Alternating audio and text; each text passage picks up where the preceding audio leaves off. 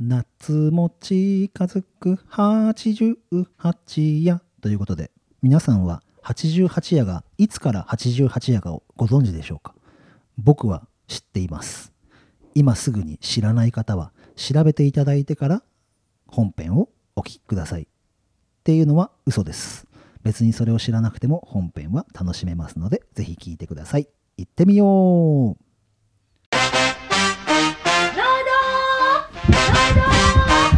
富士山ゴ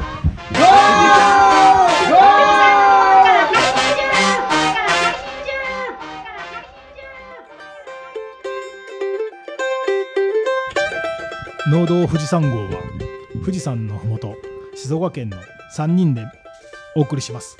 メンバーは今日茶工場の掃除をした茶郎と。冷茶がうまいなサトゥと？そこ来ちゃうんだ。えっ、と、新しいちょっと取り組みをしてみようと思う大ちゃんの。3人のパーソナリティで語らう農系ポッドキャストです。よろしくお願いします。でいきなりなんか大ちゃん いつものメンバーじゃない違う声がし不ますね。思議な名前の方がいましたけど、えチャラ男さん？ー、チャラオ、チャラオチャラ男？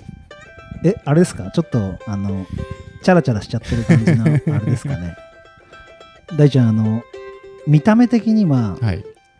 超ガッチガチなうん。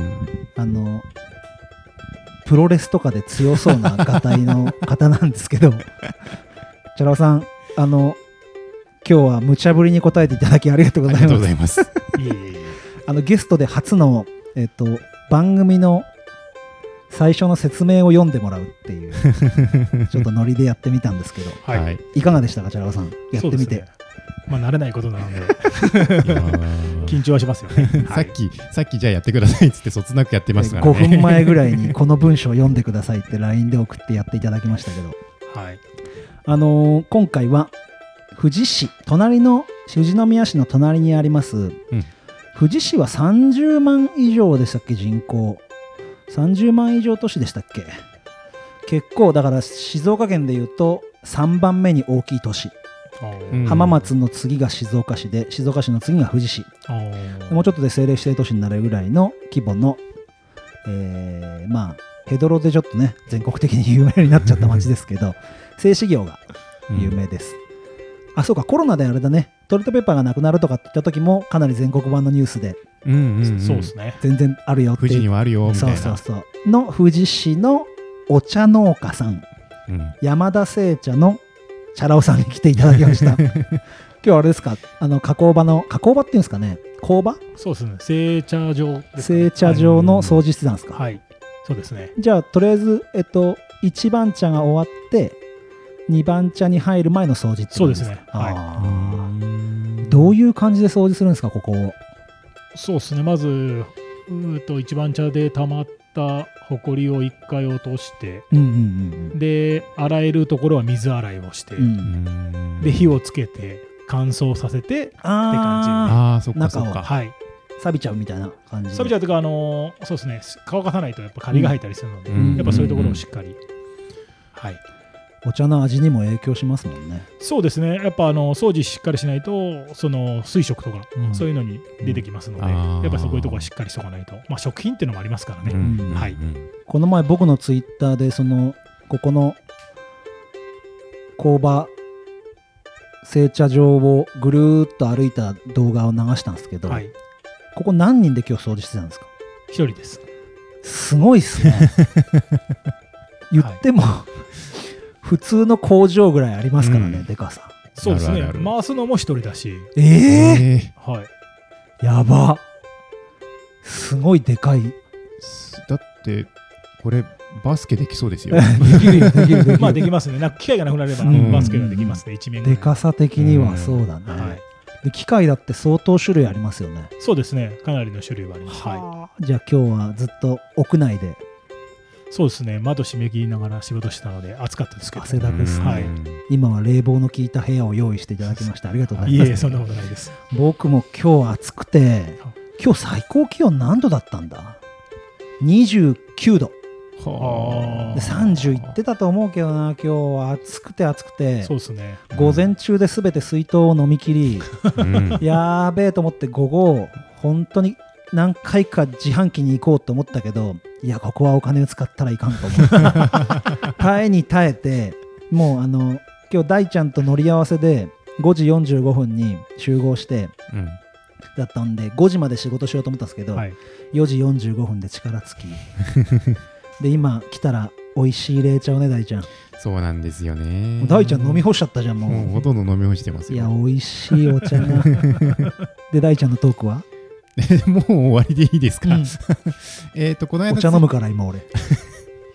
ツイッターにあげたんですけど、カゴを買って、すする音がすごい、癖が強い。癖が強いんじゃ。んはいで？カゴを買ったんですよ。顔がってたうね、ん、そうさんが、俺がツイッターでなんかツイッターで新しいこと始めますって言って、はいはい。あの本当のカゴ、はいはい。アルプスの少女ハイジみたいなカゴをはいはい2つ写真で載せてたから、はい。犬にでも加え加えさせてなんかウーバーイーツでもやんのかなと思って ふざけたんですよ、うん。で何やんの？あれでね、なんかちょっとピクニックセットみたいなことをやりたいなえって誰が？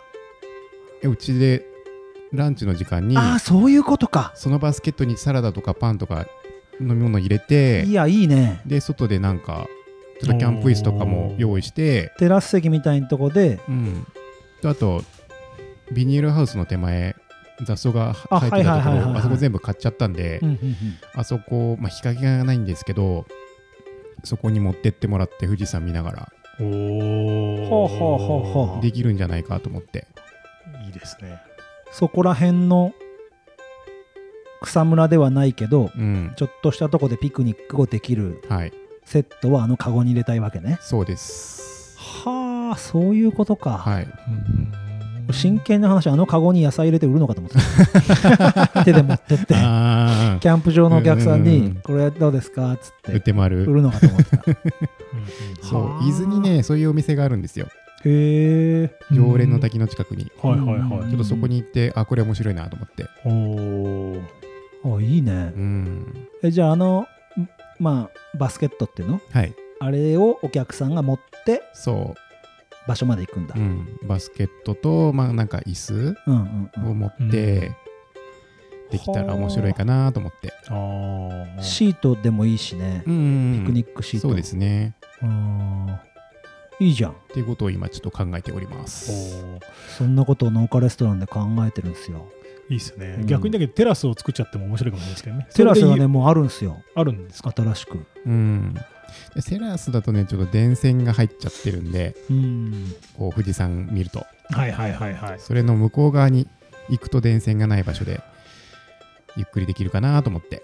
そう僕と大ちゃんで2人でやってる別番組が、はい。農業テーマパークを作ろうって番組やってるんですけど、はいはいはい。そこで YouTube で映したのがテラス席なんですけど、うん。やっぱ電線ハウス富士山になっちゃうんはいですよ、はいはいはいはいその1個奥にちょっとしたピクニックスペースみたいのを作ったってことですうね見方はちょっと電線がないからってことか。そう、まあまあビニールハウスが入っちゃうんですけどね。うん。まあビニールハウうん。そうだね。うん。確かにね、他ないもんね。ちょっと離れちゃうもんねお店からね。そう。まあ、あとキャンプサイト使ってもらうでも、うん。ちょっと別料金いただいてっていうん。ううんのうん。も考えてます。日帰りみたいな感じでね。そうそう、デイキャンプの、え、ちうんうんうん。ょちょっと、デイキャンプよりもうちょっと狭めたランチだけみたいな。うんのもいいだろうし。うん。そうだね、うん。ルーフルーフ？ループ？ルーフか。まあ、なんか簡単にターだけ出してあげプ貼って。て、タープか。タープか。うんタープだけ出してあげてってのもいいよね。ね。面白いじゃん。うん、いろいろ考えてます。えあれにサンドイッチとか入ってねそう。えいいね。だからサンドイッチも、あのー、ニジマスうん。燻製のやつとか入れてもいいな美味しそうだなとか思ったり。さあ富士宮だね、美味しそうそうっすね。おいくらでやるの？うんえ、でも一人ね、す2000円いかないぐらいかな。うんうんうんうん。ちょっと場所代と、まあ撮りたいよね。はい、考えて。うんうんうんそうっすね。うん。チャラさんキャンプやります？キャンプとりあえず今年本当はえっ、と秋にソロキャンやろうかなと思ったんですけど、うんうん道具は全部揃えました。ある方おーたまにツイッターでチャラキャンでしたっけ？そうです。チャラキャンもとりあえず今年やる予定で今。おお、はい。まず今リスナーさんは頭の中でなんチャラ男ってなんだっていうところから始まってると思うんで はい。チャラキャン？ん？何それってなってると思うんで、はい。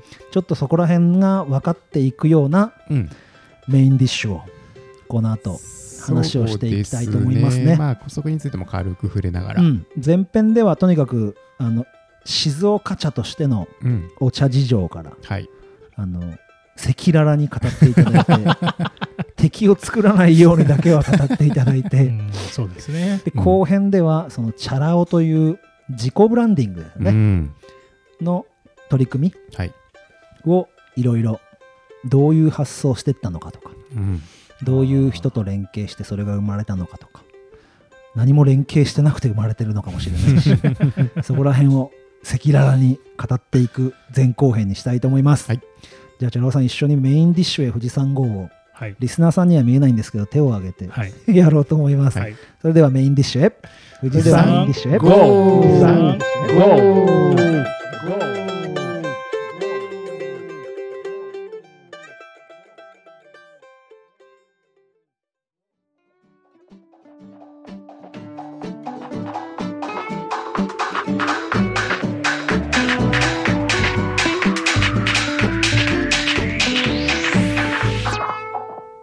ィッシュはサトゥーと大ちゃんの。2人でお送りします大ちゃんはい。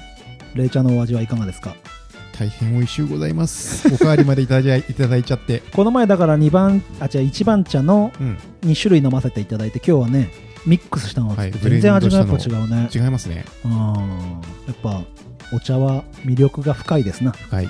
ということで今日は富士市のまあオープニングでもう出ていただいてるんでね、山田製茶山田製茶さんのチャラ男さんに来ていただいております、はい。よろしくお願いします。よろしくお願いします。改めましてオープニング読んでいただいてありがとうございました。じゃああのチャラ男さん軽く自己紹介をお願いしてもよろしいですか？はい、そうですね。あの自分は茶工房山田製茶2代目で茶ラとしてあお茶の販売と製造をやってます。で販売の方もやってるからとにかくチャラ男っていうのを。そうですね。まあ親父の代は製造がメインだったんですけど、うん。うんうんやっぱ自分の代になってからやっぱ茶業のえっ、とだんだん経営が変わってきたってことで。うん。やっぱ交流をしたいってことで自分が交流をするにあたりちょっといろいろと勉強をしてじゃあどうしたらいいかっていうのでチャラ男っていううん。名前をつけてその服装も全部変えてってことで始めました、チャラ男歴は何年なんですか？えーと8年かな。あ8年。年。多分そうですね。36の時になって、うんうん今もう44になったので8年。で平成25年ぐらいからってことですね。大体。はいはいはいうんはい、うんうん。じゃあチャラ男歴長いですねもう。そうですね、うん。はい。でそこら辺がやっぱその売り方の転換期だったんですかえー、と売り方の転換期っていうか自分がそういうイベントに出てお茶を売ろうって、うんうん。うんその前からやってたんですけど服装が本当に、うん。うん、決まったのがないもんで、うん。もう私服で行くのもめんどくさいっうん。ていうのがいろいろあって、なんか衣装欲しいなってことで、はい、ああじゃあ今までもイベントっていうとその僕らのイメージするのってマルシェとかこう例えば幕張メッセみたいなとこでブースがあって売るような感じでも売ってたんですか、えー、と自分家が出店するって感じはもっとそんなち,、あのーちっちゃい感じで地元のマルシェとかそういうのに出て売ってましたけど、はい、で試飲してもらって買ってもらったりとか。そうですね最初の頃は試飲はちょっとしてましたね、はい、うんうん。でそこがチャラ男の生まれるスタートだったんですね。そうですねはい。でそこら辺はまた後編のメインディッシュでチャラ男についてのことを聞いていきながら、聞いていきたいんで。山田製茶としては創業ってどれぐらいなんですか？創業は昭和48年。48年。で自分が家に入ってからも今20年経ったので。45年ぐらいやってるってことですね。そうですね、はうい、ん。ほう。ずーっともう部門としてはお茶飲み。えっ、と親父のえー、と山田製茶のその前はみかん農家、そうなんですか？はい。おじいちゃんの代はみかん農家。もうザ静岡じゃないですか、ううんんみかん農家だったんですけどやっぱみかんが暴落してああ親父がお茶に超えたってうんうんういうのがん。あれですね、はい。もう今この山田製茶さんのあるところは富士でいうともう沼津寄りの地区じゃないですか。そうですね。はい。みかんもそこの辺りでやってたんですか、みかんもそうですね。この本近くの山で。多分全部自分家の茶畑が全部みかん畑だったので。はい。多分ここもみかんん畑だったしうん。はいじゃあ先がみかんだったんですね静岡県的に言うと。そうですね。でみかんがちょっと落ちてきてはい。お茶って感じなんですね、うん。もうだから昨日実はあの別の農系ポッドキャスト番組の、はい。まあ、石川県の米農家の農系ポッドキャスト番組の Zoom でのちょっとした勉強会みたいなことを、はいはいあはのアルコール入れながらやってたんですけど、いはい。そこでら明日収録なんですよお茶のことったら、まあ静岡といえばお茶だよねみたいな感じのリアクションだったもんで、はいはい。って言ってもまあそんなに昔からお茶っていう感じでは富士市はなかったってことですね。だと思うんですけどうん。ねそうですね。だから本当に古くからやってる人はいたと思うんですけうん。どそこまでこんなお茶が広まってなかったと思いますね。うん。はい。富士って言えばなんだろう農業っていうより工業のイメージが強いんで。確かに。うん。さっきねオープニングで言ったけど水がきれいだから静止業がっていうね。そうですね。はいはいはい。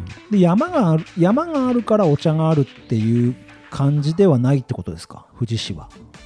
そうですね。多分まあ富士市って気候が温暖化で何でもできるもんで、うんかなりの作物は本当に下から上まであるので、うん。だから多分他県の方がお茶っていうと、はい。東名高速道路走ってて、はいはいはい。あの菊川の辺りの茶畑がバーって山にあるみたいなイメージが強いけどまあ富士市もそういう傾斜地あるんですけど、はい。まあ、えらいその山って感じじゃないじゃないですか。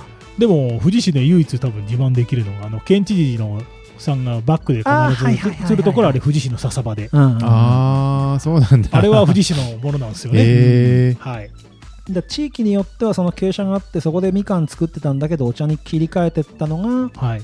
まあ、45年前ぐらい。そうですね。はあーまだ半世紀って感じなんですいでね。もかなりみかん畑と茶畑だったところが今もかなり荒れてますよね、うんうん傾斜地だったところうんうんうんうん。はいそれこそソーラーになってっちゃってるとことか、はいお茶畑だったとこが多いですよね。そうですね。はい。でそこがみかんお茶って転換してきてソーラーになってるって感じそうですね。それかあとは荒れてるかですよね。ああはいそうですね。獣の本当にたまり場になってる、あそういう感じで山田製茶さんは進んできて2代目でチャラ男さんで売り始めてって感じ。そうですね。はい。実際今その静岡県のお茶っていうところの話でいくと、はい。まあ知ってる人は知ってるのがそのお茶の暴落？はいはいはい。で今お茶がもう苦しくなってきたからお茶をやめてはい値段のいいのにしようって、うん。お茶はその値段的に苦しくなってきてます？そうですね。正直な話荒茶の金額は昔に比べてかなり下がってきてると思いますね。親父っちの代とはかなり違いますね、まあ、自分が収納した時からも正直な話今下がってましたけど、うん。なので僕じゃいいとこいい時自体を知らないので、うん。まあこんなこのぐらいかなってな感じなんですけどあ親父からしてみるとかなり暴落してる、ーうん。でもそれは多分機械化うん。が原因なのかなっていうね。米と一緒ですね、うん。米も安くなったのはコンバインができたから、うん。はい。田植え機にできたから、うん。うん1日なもうかなりの量ができるから、っうん。ていうのがまず最初最大の多分あれだと思いますね、うん。はい、機械化ので大量にできちゃうっていうのが多分そこの暴落の多分。自分たちで価値を下げてしまった。そうですね。多うん。分それが多分あれですね。2人で買う二人で買ったりしてたのがこの常用になってって、う。んうん。はい、ででみんな大型機械になってって、うん。っていう感じで多分それが多分原点で暴落してったってことが多分言えると思いますね。うん。大ちゃん去年さ、はい。富士宮でお茶のことでちょっと話題に上がったの知ってる？あ去年一昨年か去年か。あ一昨年か。お茶で話題に上がったの、そうですね。全国区になりましたね、うん。はい。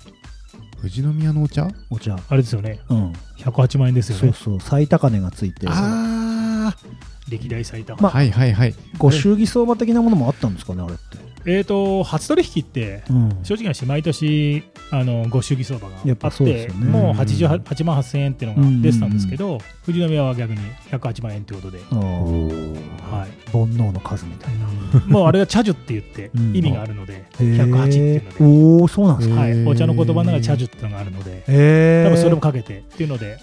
数珠の十で茶樹茶樹茶樹、うん、なんかあるみたいで。うん。でその金額で108万円と。はでもあれはすごい話題っていうか本当に全国ニュースになって、あれ富士山の健常茶ですよね。あ違うのかそれはまた。そうですね。あれはでもねあの手もみでもん富士宮で栽培されたお茶を手もみで揉んでそれを市場ではい。うん。うんうんうんうん。それが一昨年です去一年昨年。えっ、と去年が初取りがないもんでその前かな。で100 108、109だかになったんでうんすよね。うんで今年が多分108になってるもんで、うん。はいはい。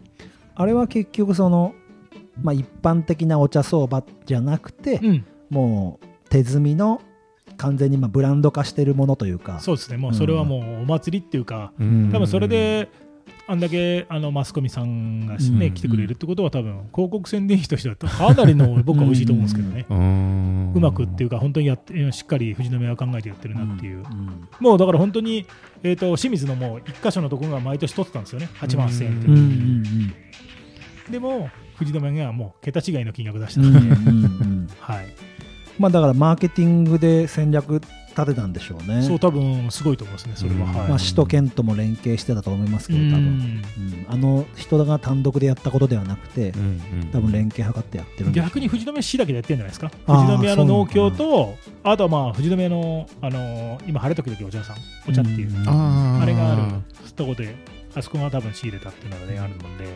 多分うまくそうでやったと思いますね。へああいうことがあっても一般的なお茶の相場はお父さんの時にガタンって下がったじゃないですか。はい、チャラ男さんの2代目になってはい。下がり続けてるんですか、はい、徐々に徐々に。そうですね。ガタンではないけど、うん、かなり下がってますね。いつそこがあるのかなってぐらい下がってますね、毎年。そんなように感じますね。へーえ上がることは一切ない、なんで、正直な人の天候ですよね。うん。霜とか、うん。そういう天災の時に、量がないから上がるって可能性はあるんですけど、はい、基本は基本はそこまでは。はい。まあ、い一ろいろだから原因はいっぱいありますよね。飲む人が少なくなったっていうのもあるしうん、急性飲む方がいなくなったっていうのもあるしう、ん。あとはもうペットボトルの需給、うん。そそれはでかいっすよね。今お茶って言ったらペットボトルで飲むみたいな。そうですね、はい。うん。もうそれが当たり前になってるのが現実っちゃ現実ですね。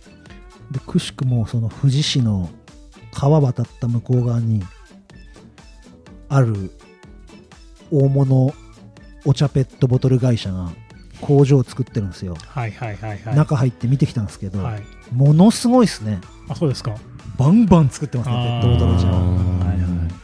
そうですね。まあ、そりゃお茶の値段下がるわって思うぐらい、うん。まあ本当に今、俺が聞いた話だともうペットボトル1本作るのに、本当に茶葉本当使わないっていうことで、うーんもう何グラムの世界だっつって言ってましたね。うんはい。そうか。じゃあお茶のペットボトルがコンビニとかですごい売れてるかっつったらね、うん。そんなに売れてないですね。そうですね。でもね、最初にだからお茶のペットボトルが出た時は、正直お茶屋さんも多少なりとも恩恵があったんですよね。あそうなんですか。やっぱペットボトルであるから量欲しいっていうのでうん。多分みんな作り始めたんですけど。うん。そうか。まあ供給したけど作ってる方がまあそこまでいらねえよみたいな。もう多分そうですね。多分ねもうそういう多分これから今今始まってるのはもう契約栽培、大手は専門のはいここの工場だっていうので、もう囲い込みが始まってますね。う、ん。今その生産量が2位になったじゃないですかはいはいはいはい。静岡県。のうん1位は九州の鹿児島。鹿児島ですよね。そうですね。で鹿児島はそういう契約が多いんですか？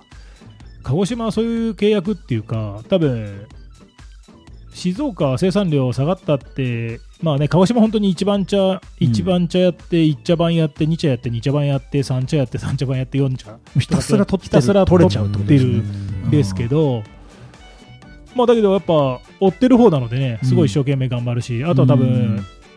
俺まとまりがあるのかなっていうのがありますよね、静岡とは多分。成長産業的なエネルギーがあるってこと多分ですか？そうですね。向こうのがまとまるっていうかそういうのがあるのかなっていうのは思いますね、うん。はい。むしろ静岡はちょっと切り替えてってるというか、そう静岡は意外とまとまんないのかな、うん。県内全部でお茶屋さん頑張ってやろうとしても多分厳しいのかなっていうのはなんとなく、ましてや富士市もまとまろうっつっても小売りしてるのがほとんどなので、自演自生自販が多いので、うんいざまとまろうっつってもちょっと厳しいっていうか。ううん。まあ富士市そのいろんな地区にはい。ちっちゃいお茶屋さんがやっぱありますもんねとこありろどころ。ます。はい。うん。60工場ぐらいあるんですかね富士市だけでもちょっとしたその中学校区ぐらいのところにポツンポツンポツンってありますもんね。はいありますね。はい。まあ、そういう感じでみんなやっててまとまりはないから。そうまとまろうっつっても厳しいですね多う分ん。でどんどんどんどんロットが落ちてくわ、そうです価ね格保つのも難しいし、はい。お茶を飲む人は減ってくしそうですね。悪循環なんですね。はい。ペットボトルのお茶の契約農家は富士にもあるってことですか、多分あると思いますね。はい。うんで静岡県はそこもやってるけど、うん。静岡県内だとありますね。はい。だけどもうダブついてきちゃって価格が下がっちゃう。そうですね。多分もう大手その一番大手最大手のところはもう契約してうん。かなりの面積が契約してるってことで。なんとか円ってことはい。うん。かなり囲い込みをしてうん。で今県内に専属の工場が3工場。うん。今年から開もう向こうの西の方で2工場開通して、うん。富士でも1軒ありますけど、うん。まあ、それが動き始めてるので、はい、だけどそこの契約農家以外のところはもう自分たちで売るしかない。自分たちが売るしかないっていうか、まあ、自分たちはその僕もそうなんですけど、まあ、本当は、えー、とじ自分は農協共販うん。に出してうん。農協さんが売りってもらってるんですけどやっぱいいものを作らないと売る人も大変だし、うん。売れないっていうのもあるのでやっぱその山田製茶のお茶が欲しいよっていうう問屋さんにかがいるいるためにはやっぱそのいいものうん。を作るっていうのはちょっと考えてますね。僕らもここ打ち合わせで来させてこの前来た時も今年のお茶はこうでなんつって、うん。どう思うなんて感想を聞いてくれたりとかして、はいまあ、今年のお茶の傾向をお客さんに伝えたりして、うん。山田製茶の買いたいってやってもらうって感じなんですね。そうですねはい。で僕らが大ちゃんとか僕が一番その JA のお茶に触れるのってはい。うんお葬式。そう。そうですね。そうなんですよね。はいはいはいお葬式の帰りにもらえるのがうんお茶の缶じゃないですか、はいはいはいはい。あれやっぱ美味しいよね。うん。比較的家で飲むのよりは美味しいなって思うから。まあでもまあ普通僕らからしたら普通なのか。普通なんですよね。でもまあみんないろんな市でねうん。全部県内でもいろんなとこで全部出てるのでうん。かなりの、うん。はい、お茶感は出てますね。そうですね。だからなんなんだろうな。本当に普通に一般的に食卓に出る飲み物って感じ。あーお茶が。はいはいだからなんかわざわざ高い、ね、缶に入ったうん。やつを買ってなんだろうこうじっくり味わって飲むんじゃなくて、うんうんうん。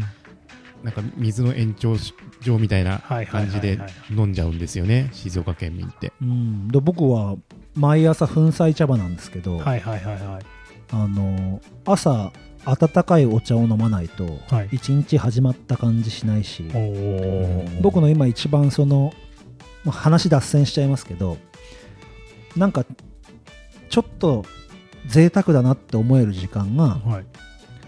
えっと、最近朝4時半ぐらいに起きて1回仕事して6時半ぐらいに帰ってきて30分間ぐらい7時までの30分間ぐらいで自分の弁当を作ったりはい。水筒準備したりで娘を起こして7時から娘の対応なんですよ。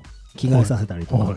でそのちょっと5分とかできた。娘はちょっと起きねえなとかっていううん。5分でテレビの前に椅子出してあったかいお茶をすすってゆっくりする時間が幸せでそこに必ずお茶は必要なんですよ、うん僕の中で。おでそれが今多分日本人がコーヒーになってしまったりしてるところはあるんでしょうけど、はいはいはい。多分多くの静岡県民そこお茶だと思うんですよね。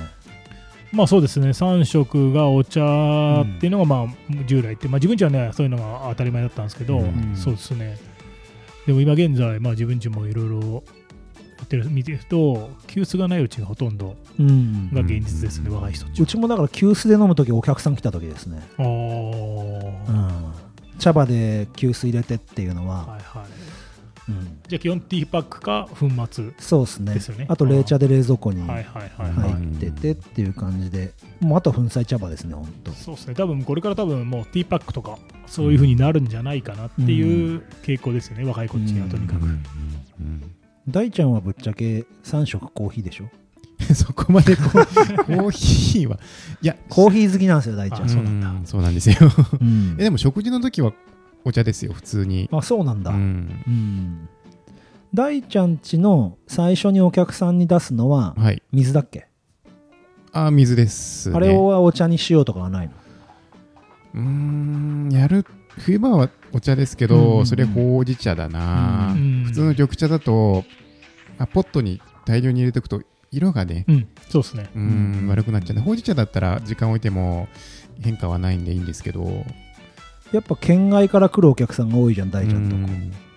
そう逆にもうがっつりいい茶葉でお金出してもらうっていううんうんうん。緑茶としてもう一品みたいな。ううん。ん無料でこうねお食事頼んだら出てくるんじゃなくて、うんの方がいいのかなとか思ったり。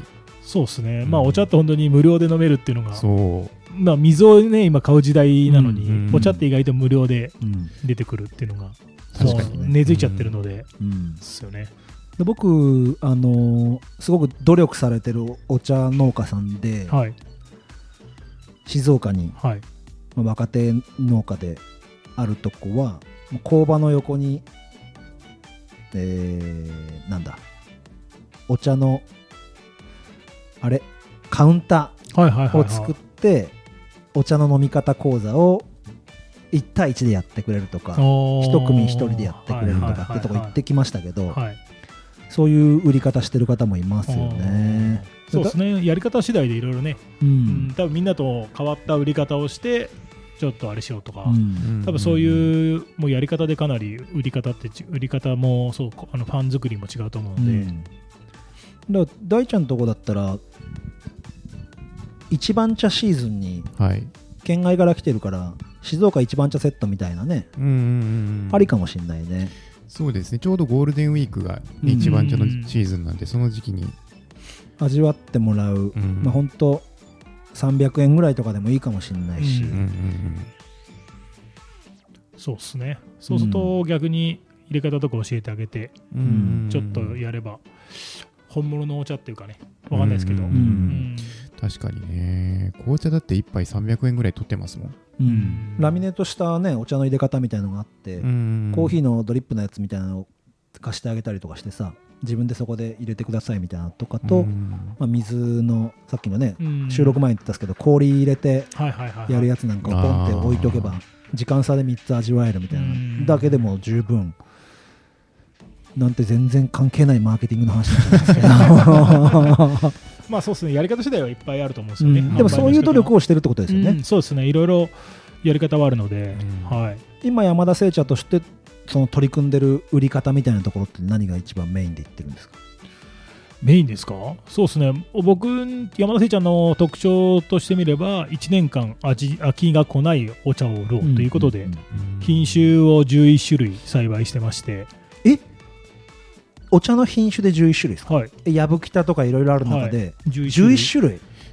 むちゃ大変じゃないですか？で作ってましてそれで、あのーブレンド。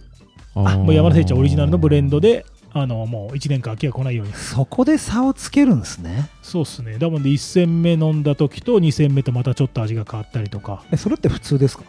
いや多分普通じゃないと思いますよこだわり抜いてますよねそこ。そこはちょっとこだわってますね、うん。はい、1年間金それがだから親父がやってたことで、はい、親父がとりあえず自分は成茶やるもんで仕上げは親父に任せてるもんでへ親父のそこの考えっていうかそれがずっと昔からの。うん。であとは品種がこれがいいねって言ったらその品種に植え替えたりとかして、はい、あ何割が何の品種とかってもう頭入ってたりします？そんな入ってないですね、11種とにはい。かく、、ありましてうんそれでもうこの品種はこれだっていうのを決めてあるうん。うん。商品もあるので、うん。はい、はあ。じゃあまあ利き茶みたいなことはお父さんがされてどのブレンドをどうしようとか。そうですね。後でだからそうですね。みんなであの出来上がった時はみんな飲み比べて。あみんなでやるんですね。最初の頃は飲んで。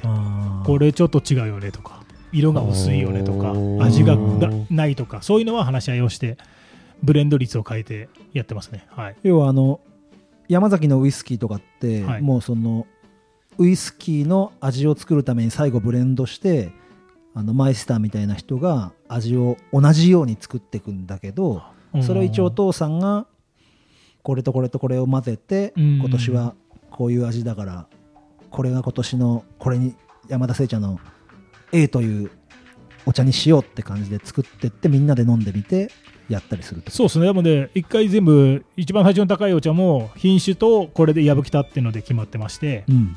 でそれを両方とりあえず一括飲んでそこを1対1にするのか2対1にするのかってそこからもう決めてますね。ね。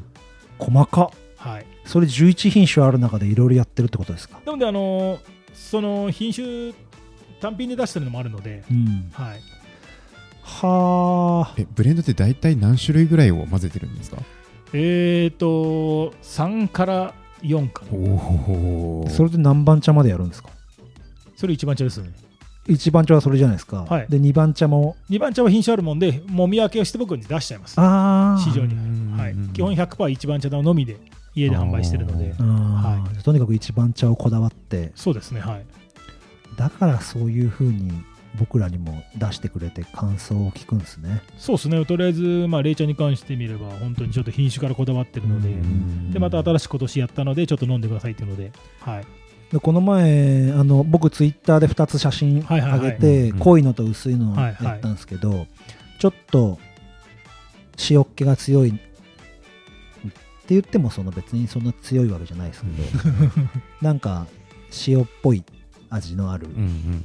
あれなんていう味って言ったらいいんだ渋みじゃないんですよね。だしみたいなうんね。そうだしだしみたいなうまみですよね、はいはいまあ、はうちの番組で言ったらやっちゃんに言わしたらうまみアミノ酸っていうところだと思うんですけどそれが強いなっていうのとあまろやかだなっていうのがあっうん。て今日はそれ混ぜてくれて出していただいたんですけど、全然味変わりますね。はい、うん。そうですね、はまあ、これがブレンドですよね。うん。はい。うんそういうブレンド茶をとにかく売り出してそうですねはい、山田製茶のうん。今年のブレンド茶ですはい、っていう、で1年間飲んでも飽きが来ない。やっぱり一つの品種だと多分1年間飲んで飽きが来るんですよね。あやっぱそこのとそこいうのを飽きが来ないようにっていうのがまあ親父のあれでずっと来てますね。はい。ー基本水出しですか？こだわりは。僕はこの水出しでつく、まあ、作ってみたいなってことでうん。作り出したんですけど、正直な話こだわりすぎてて、うん。売れれば売れるほど赤字みたいなね。ああそうなんだ。はい経営の勉強せず作ったあのー。で、はい、良いものを作ろうっていう意識だけで突き進んだって感じなんですね、手間がかかりすぎちゃでうそうですね。経費が。でもその一品は絶対いいですよね。そうですね。だから本当にこの一品だけは本当に一年中売れるので、ん。はい、かなり、うんまあ、お客さん喜んでるのがいいかなっていうのもあるんですけどそうですねはい、これそうですね。うん。で山田製茶としてお湯で飲む、まあ、茶葉はい。のブレンドはい。もあり水出し用はこれっていうはいのもあり、そうですね、うん。はい。で2番茶はもうとにかくそういうブレンドはせずにうん、もう出す、そうですね単品でみんなもう見分けて問屋さんに買ってもらうって感じ。その価格がどんどんどんどん下がってきてるっていう、まあそうですね。はいはい。2番茶をやるのってモチベーション上がらないって感じですか？ぶっちゃけそうですね。うん。ぶっちゃけこんだけ暑いし、ーうんうんうん。単価も安ければ、うん。正直回さないで小売りした方がいいのかなとかやっぱそういうのは考えますよね、はでも必ず狩らなきゃいけないんですもんね。刈らなきゃいけないんですけど、うん。そこの管理を省くこともできるので、うん。ああ。いろんな意味でやり方はあるのかなっていうのは思ってますね。もう一番茶終わって削っちゃって。うん、でもいいし、そのまま伸ばしっぱなしにしといて、後で落とすとか、はいはいはいはい。はい。まうん。あそうですね、自分自身正直だし、あの一番茶終わると米もあるもん。で、うん。うん。そうですねお米もちょっと作ってるので、そうバタバタになるので、うん。だったらちょっと逆に、そうですね、もう一茶のみでとか、ううん。んその分イベントに出た方がいいのかとか。と言ったらだから小売りをしないとやっていけない状況にお茶屋さんが追い込まれてるわけですよね。そうですね、多分そうしないと厳しいんじゃないかな。っていうのは思いますね。うんうんうんう。ん。はい。だから荒れていくわけですね茶畑が、は。い。だからお茶屋さんがそうなので生葉農家さんはさらに厳しい。うん。ってことですよね。うん。お茶屋さんが小売りしなければ儲からないのに、うん。生葉だけ売ってたら儲からないっていうのが現実なんですよね、だから加工し出すわけですよね。加工とかはい、うん。みんなほうじ茶とか紅茶、うんそうですね。でも生農家さんちはそこまでしないので、うん。で経費を考えれば農薬肥料うん。で自分ちが2人で買ってとか常用で買って合わなければやめていくんですよね、うん。なんとなくですがはい。外から見た感じのうん。お茶事情は分かったかなって感じですね。あでも内情はもっとねそうですね。あまり。苦しい部分はあるんでしょうけど。うんそうだもんでお茶屋さん儲かってるっていうよくね生農家さんって言われるんですけどそこまでは儲かってないし、うん。で燃料費もどんどん上がってるので、はいはいはい。昔に比べても倍近いもんで重油代も、うん。うんそうですね。だもんでまあ本当にいいもの作るにはやっぱ丁寧に揉まなきゃいけないっていうのもあるし、そうですね。そうか。だから生産量は落ちるのは当たり前ですよね、うん。うん。単価が安くてみんながやまあっていけないからそうですもんそうなるべくしてなった感じですね。そうですね、はい、だから正直な話自分が思うのはこのこれから数年うん。56年10年後うん。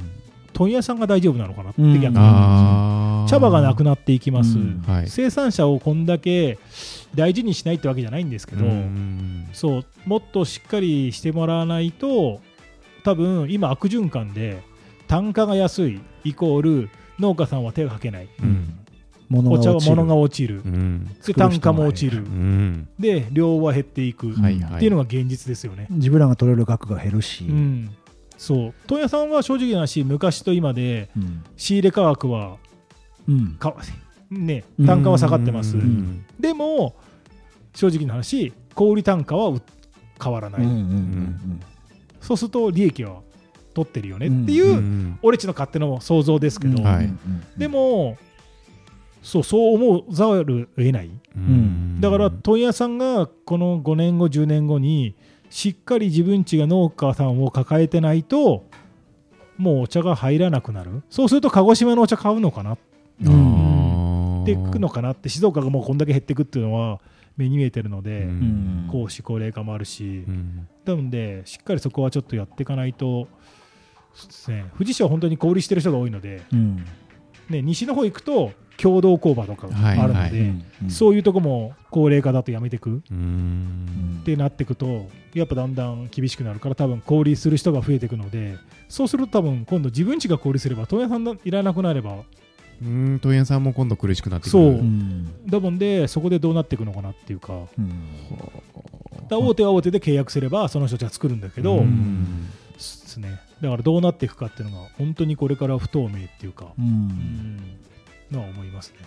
もうでもそうなっていくしかない状況のような今気がしますけどね、うん。客そうですね、観的に聞いてて。もう本当に、うん。あのお茶をやめるのか、ううん。ん多分そういう決断がもうこれから出てくるんじゃないですかね。共同工場ももうやめてるところも結構出てるし、でもうこれ以上機械を投資しても無理だからやめましょうっていうところも出てくると思うし、うん。工場は減っていくし、茶の茶畑は荒れてくんじゃないのかなっていう。うん。残ってっちゃってうん。ね、そうですね。そうか。で山田さんのところはとにかく小売りを伸ばしたい。そうですね、はい。もう氷を伸ばすしところしか多分もう生きていくっていうか、うん。これから自分違うっていうのは思ってますね。うん。リスナーさんが聞いてくださってて山田さんのところのお茶買うってなると、はい。どうやったら買えます？そうですね、ネットで注文ですかね、一番無難なのは。はい。じゃあポッドキャストの詳細ボタンの方にも URL 貼り貼らせてもらって、はい、ぜひぜひ味わっていただければなと、うん。そうですね。今年はいの一番茶の売りは何ですか、売りですか？うん、良さ。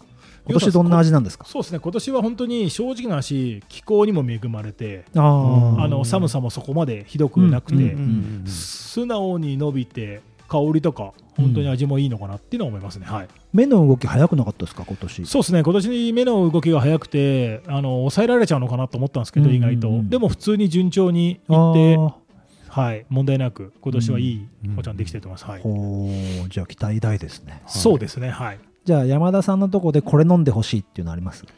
これ飲んでほしいですか。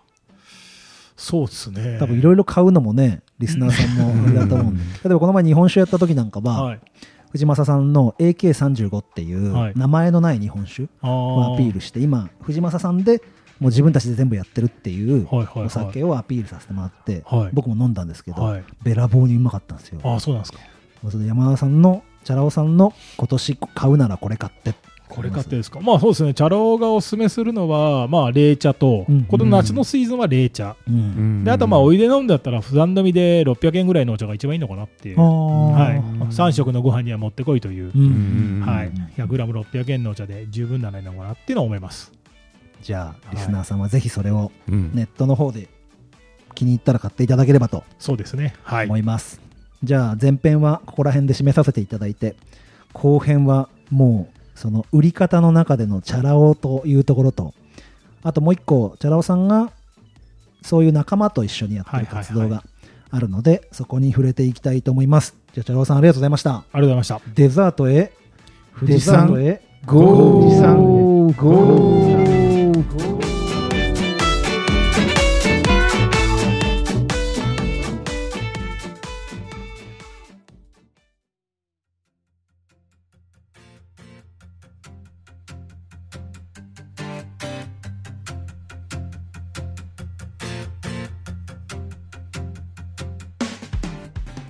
デザートは大ちゃんとサトゥーでお送りします。よろしくお願いします。ます。さあ始まりました。デザートのお時間ですが。間。2人ですな。今日ね本当はあのみんな参加する方向で今回6人揃うんじゃないかっていう感じでいたんだけど、繁忙期だということとみんな体調崩したりとかそうですね。いろいろ別でやってることがあったりしてなかなか揃わなかったんですけどね、えー二人で2人であチャラ男来週の。さんに入ってもらって はい。盛り上げながらいきます、はい。じゃあお便り紹介いきましょう、、はい。いえーと高見さんからいただいてます。つもありがとうごありざいます。がとうございます。ハッシュタグ農道富士山号でいただきました。ググってみたら、はじかみと生、あ、違う、ごめんなさい、はじかみと葉生姜はちょっと違うみたいですね。うん、地元で食べる、えー葉生姜は綺麗な鉛筆型ではなく、茎と小さな生姜の塊なものといただきました。茎と小さな生姜の塊っていうのがちょっとまたイメージできないね。小さな生姜の塊。だから葉っっぱがついてないってことだよね。うん。あでもね富士宮もその葉生姜って言って葉あ葉生姜って言わないのかそれは。うん。なんて言って売ってんだ？葉っぱがついてない生姜も売ってるよね。うん。でも普通に新生姜うんうんうん。ねあの紅生姜で使ってる状態のものも売ってるよね、うんうんうん。新生姜か。はあ、はあはあはあはあ、だからやっぱ本当に地区によって食べ方が違うっていう衝撃がそうですね。オープンチャットの方でも流れてたね生姜はね、はい。うんうんうん、今美味しいよね美味しい。はいじゃあ続きまして小次郎猫助さん登場でございます、はい。ご無沙汰ですいろいろプライベートであったらしくうん。はい心配しておりましたが LINE の会話を見てて生？味噌？って意味不明だったけどなるほど生あしあごめんごめん。なるほど。生姜は生姜でも違うものだった。食文化は面白い。恥かみは知っていたよ。といただきました。ありがとうござあいます。りがとうございます。要はあれですよね。生姜って言われてする生姜の方をイメージして聞いてると、うん。あれを生で食うのかっていう イメージをするわけだよね。う、ん。う。ん、薬味の生姜を生で食べてんのかって思うんだけどあれがまあ言ったら親みたいなもんで、うん。そこにポコポコポコポコ周りについている生姜をパキパキ折ってはい。売るんですよねうん。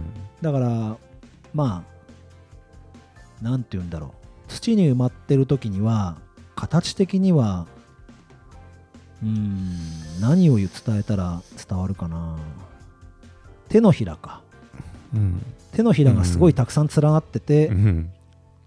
肩の人間の肩のあたりに葉っぱがついてるポコって掘り出すと でその一個一個手のひらを折るゆ折るですよ指を一本ずつ。そうそうそうそう。折ると葉生姜になる。表現。そうそうそうそう。でそれを生で味噌つけて食べるんですよね、うん。それがうまいんですよみずみずしくて。で辛さがちょうどいいんですよね。うん。ビールに。はいありがとうございありますがとうございます。えっ、と、次、ヌヌさんですね。ヌヌさん、いつもありがとうございます。えっ、と、ハッシュタグ、農道富士山号81号目って聞いた、えっ、と、ポッドキャストで上げてくれました。そうサイレントリスナーさんたちはぜひツイッターでこういう形でも本当にありがたいんですよね、はい。ハッシュタグ農道富士山号ってちょっと打ちにくいですけどうん あの農道富士山号を聞いたようでもいいんで、はいあのサイレントリスナーを卒業していただけると 嬉しいです。ガンガン取り上げます。はい、よろしくお願いします。続きまして、ピサさんからいただきました。第82号目拝聴葉生姜見たことないなぁずっと根生姜を思い浮かべて聞いてたから、あれ？あ、あれに？味噌つけて食べるの？辛くない？とビビってた。ケーキバイキング行ったのかってくらいデザートのボリュームあったのを 笑ったということでありがとうございあます。りがとうございます。なんかデザートでケーキバイキングの話したかななんて今大ちゃんと喋ってたんだけど デザートがケーキバイキングに行ったっていうぐらいのボリュームだっていうことに理解がちょっと僕がね、い。やーピサさんうまいな。うまいね表現が。うん。そう本編でうん。麦ちゃんが生姜の栽培のことについて喋り合わされて、うんうんもうデザートでもうんうん。ちょっと今からメインディッシュランチ食べたけど別のデザートバイキングに行かないみたいな感じでデザート うがそうそうそう。始まっちゃったってことだよね、盛り上がりましたね。うん、盛り上がりすぎましたね、うん。栽培のことをメインディッシュで喋ってなかったっていうオチがあったんだよね。そうそうそうそう。んんん。ありがとうございます。ありがとうございます。さあえっとノード富士山号では各種 SNS で皆さんからのリアクションをお待ちしております。まあメインはツイッターですけどね、うん。今もあのお便りにもあったように LINE のオープンチャットっていう皆さんが使ってるトークじゃないオープンチャットっていうのがありまして、うん。あのポッドキャストの詳細ボタンにリンクも貼ってあるんですけどあの農道富士山号だけじゃなくて他の農系ポッドキャストもオープンチャットをやってるもんでちょっとオープンチャットの入り方をここで音で伝えてみようかなと思うんですけど、皆さんトークで使ってますよね。なので下にホームとかトークとかってあると思うんですけどトークボタンを押して右上にそのトークのマークプラスっていうマークがあると思うんですよ。それを押すとトークルームを作成みたいなのが出てくると思うんですけど、うん。その3つトークグループオープンチャットってある中の1個がオープンチャットで、はい。そのオープンチャットをしてもらうとオープンチャットの LINE オープンチャットのページに行くと思うんです。でそのキーワードで検索で例えば農業って入れるといろんな農業のオープンチャットが出てきます。例えば今僕が開くと農業ネットワーク、うんうん。野菜農業ネットワークとかいろいろ出てくるんですけどそれを農業って打たずにノウドウって打ってみるんですよノウドウ打ってみると僕らの番組だけになります。う んはい。はい。で例えばこれをハブカンって打つんですよ。はい。ハブカンって打つとシカヘデケロハブカンのオープンチャットが出てくるんですね、うん。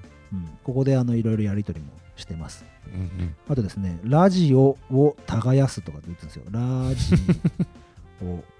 オ をってカタカナで打つと、もうそれだけでラジオをで多分あの番組が出てくるんですよね。公式も非公式もないだろうと思いながら公式とついてるというね。はい。ついてますねはい。そんなオープンチャットがあるので、いろいろ探してみるといいかなというふうに思います。はいでですね、あの、Apple Podcast の方はレビューをいただきたいんですけど、最近アップデートされて、なんと小数点以下が0.5単位だったんだけど、0.3とか0.2とかつくようになったんですよね。5刻みじゃなくくて0.1刻みになったんですね。そう、0.1刻みになった。ナイス。うまく伝えられなかったけど、大ちゃんうまく伝えてくれて、今4.2なんですよ。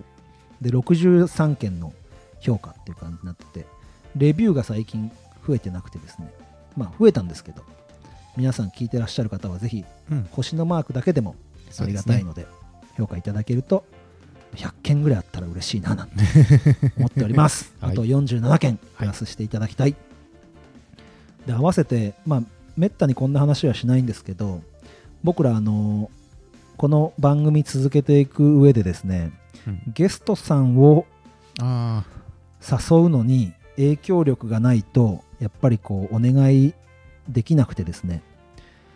次回はワインでやるんですよ。ですね。予定してますね。でその後は生食用のブドウ、うん。僕の師匠の方に出ていただくんですけど、はい。っていう感じでやるんですけどやっぱお時間をゲストさんにいただく以上やっぱ僕らもあのお金渡してやってるわけじゃないしお金もらってやってるわけじゃないのでそのできたらリスナーさんが、あのー少しでもゲストさんのホームページに見に行ってもらったりとかうん。ね、ちょっとアクセス数増やしてくれたりとか、うん。まあ中には 日本酒を買ってくださったりとか、うん。お米を買ってくださったりとかっていうねリスナーさんがいらっしゃるのではい。よろしければ僕らのゲストをお呼びする影響力を高めるためにうん。僕らにお金を落とすのではなくはいゲストさんの商品を買っていただいてですね 影響力を上げていただければ嬉しいです、っうん。ていうストレートに言っちゃいましたけど、はい。まあまあ興味のあるねうん。あの食材だったりとか今回の冷茶もぜひはい。購入していただければ、うん。これからの時期ですね。うん、と思いますので、は過去のゲストさんのものでもいいですしうん一番嬉しいのは富士宮来てくれたら嬉しいね、まあそうですね。うん、富士市にも来てくれたら嬉しいね、うん。まあでも今コロナなんで、えー自宅にいてぜひぜも届くんでね。うん、そういう感じで農道富士山号を支えていただければいいかなっていうふうに思います、はい。それではまた来週へ。それではまた来週へ。ゴー。じゃあね。バイバイ。じゃあね。バイバイ